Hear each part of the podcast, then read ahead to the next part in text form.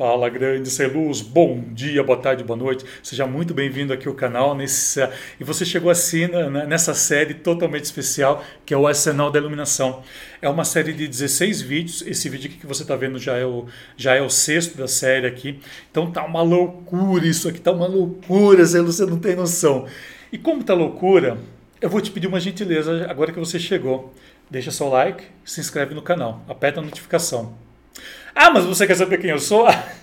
Desculpa, desculpa, né? Se você está chegando agora, deixa eu me apresentar, porque a gente já vai falando aqui, a gente se empolga né, em querer mostrar aqui o trabalho aqui, mas deixa eu me apresentar então. Eu sou Alessandro Asos, profissional desde 99, ou seja, do século passado, tenho aí um tempinho dentro da carreira já, dos quais 12 anos eu estou me dedicando totalmente ao ensino da iluminação. Então, eu, através dos meus vídeos, através de toda, todo o material que eu tenho, iluminação cênica aqui no aqui no Brasil, aqui na internet, eu modifiquei a forma de se estudar a iluminação cênica no Brasil. Então, esse, esse arsenal da iluminação que você está vendo é apenas fragmentos né, de um curso que eu já tive da, da WebSec, principalmente que ela chegou a cinco edições e agora ela está toda fragmentada aqui para você. E ela faz parte do meu curso Iluminação Cênica Online. Então, se você gostar desse conteúdo que você vai estar tá vendo aqui agora, dá uma olhadinha lá no link, né, você vai ver aqui embaixo o link da, do curso Iluminação Cênica Online e o link dos vídeos anteriores dessa série aqui para você estar tá dando uma olhada. Qualquer coisa também você vai ver que aqui do lado, né, qualquer coisa busca aí que você vai ser muito fácil você encontrar os outros vídeos, que é bem interessante. É, então eu estou trazendo aqui partes dele só para você entender o que é iluminação cênica moderna, o que é essa nova maneira de se pensar a questão da iluminação cênica aqui no Brasil. E é uma maneira totalmente nova que ninguém nunca te ensinou, eu te garanto isso. Tá? Eu tenho aí uma centena já de, de alunos aí, bem legal. É interessante sim o feedback que eu tenho muito grande a respeito da, do curso Iluminação Cênica Online. Então, para mim é uma honra ter você aqui. Tá? Então não esquece, tá? Isso aqui está dando um trabalho para fazer você não faz ideia. Mas enfim, deixa seu like, que para mim vai ser uma honra muito grande ter o seu like aqui. Se inscreve para receber todos esses vídeos, essa série maravilhosa que está tendo aqui, que está cada vez mais né, crescendo aqui o número de seguidores, crescendo e agitando o que é iluminação cênica moderna no país. Combinado? Ó, então, ó, espera aí seu like e se coloque no canal. Ó, aperta inscrição no canal. Aperta agora, agora, agora que eu estou te falando, beleza? Então vamos aqui para esse novo, para esse novo vídeo aqui do curso. Hoje eu vou estar falando sobre palcos e estruturas e estruturas, né? Box truss. Box truss, né? Tá escrito certinho aqui embaixo, hein? Não é não é nada disso. É box truss, de trançado. Mas aqui eu explico melhor. Dá uma olhadinha nesse vídeo, bora iluminar o mundo, bora! Aqui é o fator de IP, você, a gente vai ver muito esses dois fatores, né? Fator de IP, que é o índice de proteção. O índice de proteção ele serve para. Aqui eu não estou enxergando, mas enfim, ele tem dois índices. Um é para água, o outro é para poeira, tá? E a gente utiliza isso, por exemplo, quando a gente vai trabalhar no externo. É, a arquitetura usa muito isso. Né? Nós começamos a ver isso de uns tempos para cá, por causa dos shows ao vivo, tudo, sempre acima de 6, 6 e 5, né? 6, agora não estou conseguindo enxergar aqui porque estou cego, gente. Enfim, vocês vão a isso daí depois. É uma informação super fácil de você encontrar. E o IK é o fator de impacto, né? Por exemplo, às vezes eu vou precisar de um aparelho que, que de repente, quanto ele vai aguentar se ele cair? Né? É o fator impacto, é um fator que está sendo também muitas vezes é, em relevância e faz com que o aparelho se torne muito mais caro. Tá? Tanto o IP quanto o IK. Às vezes um aparelho ele pode parecer simples, mas na verdade às vezes ele tem um IP alto e um IK alto, que eu sei que ele vai aguentar, por exemplo, pancada, sair, sei lá, alguma coisa assim, enquanto que o IP é a proteção dele. Acho que não tem muito segredo disso, mas você pode estar vendo isso depois na, na internet. E aí, Celuz, qual o poder da iluminação? Qual que é o poder da iluminação? Será que mudou muita coisa quando você começou a, a ver esse curso de manhã, alguma coisa assim? Será que mudou alguma coisa? A gente está indo aqui praticamente quase que para as últimas horas. Hum?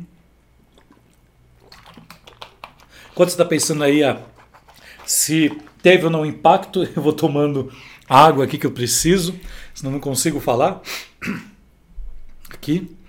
E agora a gente vai falar de uma coisa bem interessante agora, né? A gente vai mudar um pouquinho de assunto. Só fazer um apanhado, tá? Eu não vou entrar muito em é, internamente nisso porque é um assunto que leva tempo. Eu tenho uma aula totalmente especial agora, né? Que sobre esse assunto que eu vou entrar, que é sobre palco.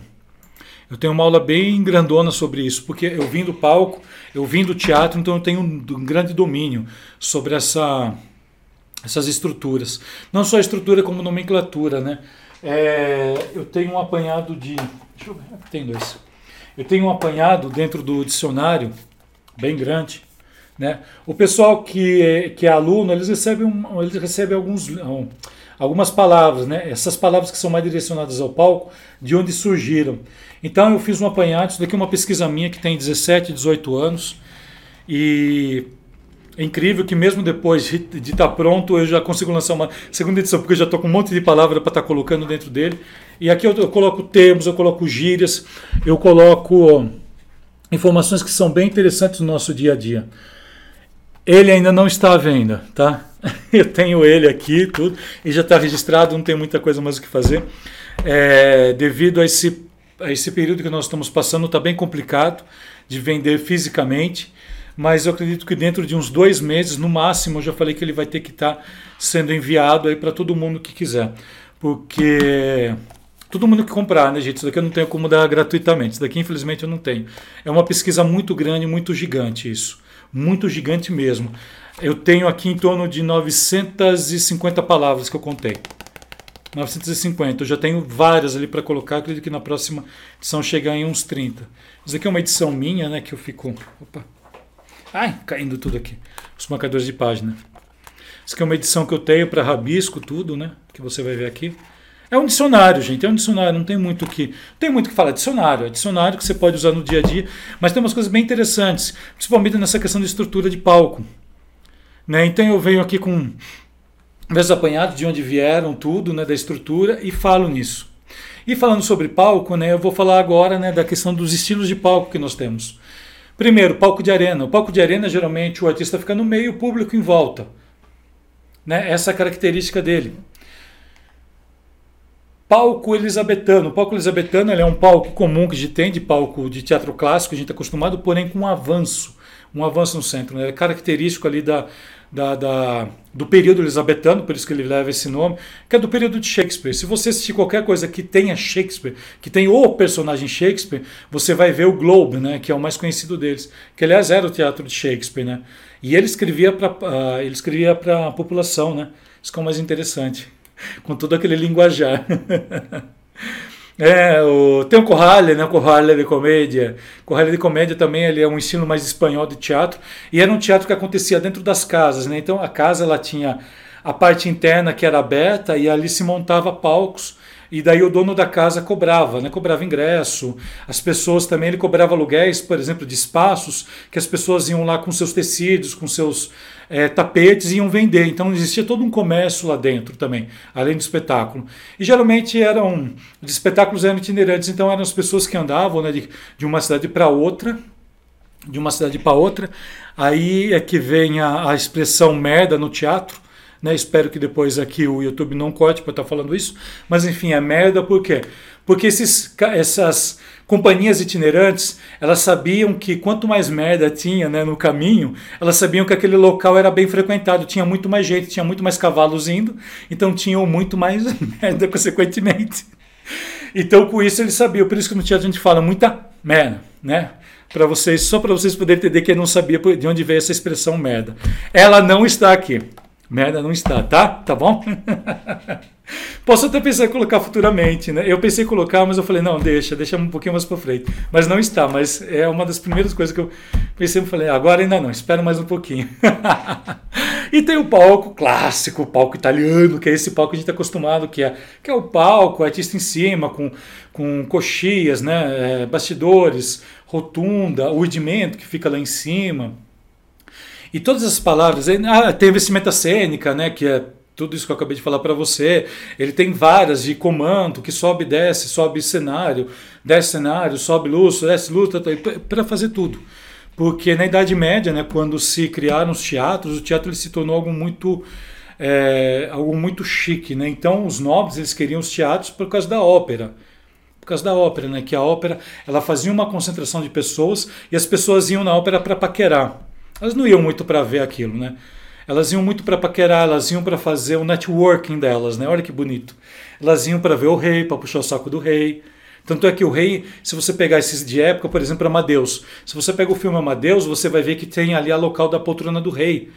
que isso é, alguns teatros mais antigos têm, que fica um camarote bem gigante ou então com frisas, né? Então o, o, o, rei ele tinha prioridade em ver tudo aquilo. Então ele tem a marcação do camarote do rei que a gente chama e do lado ficavam os sectos, puxa-saco, né? E, e o povo ali, o povo, né? Enfim, os nobres que queriam alguma coisa, os que estavam querendo subir na nobreza, né? Os camarotes ficavam as famílias que tinham um pouco mais de dinheiro, mas que paqueravam de um lado para o outro. É bem interessante essa época, tá? E dali veio tudo isso que a gente tem hoje do, do palco italiano. Né? E o palco italiano ele é, o, ele é o palco clássico que a gente estuda. Né? Ele é o palco clássico porque ele tem tudo que você possa imaginar. Ele tem tudo. Diante disso também a gente tem palcos alternativos, a gente tem um monte de coisa hoje em dia tá? que você pode estar tá utilizando.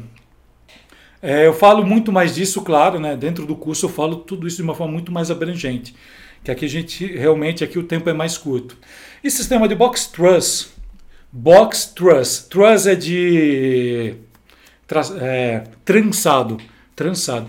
Não é trans, tá? Não é trans, é truss, box truss. Truss é sistema, box é o sistema montado. Truss é a treliça, a treliça. Então vou tentar lembrar esse nome. Treliçado, né? Que é cruzado, essas coisas assim. Bom, você entendeu. Truss e treliça, treliça. E box é o sistema. Então, acho que é, para quem já trabalha com show já está mais acostumado, adaptado para isso.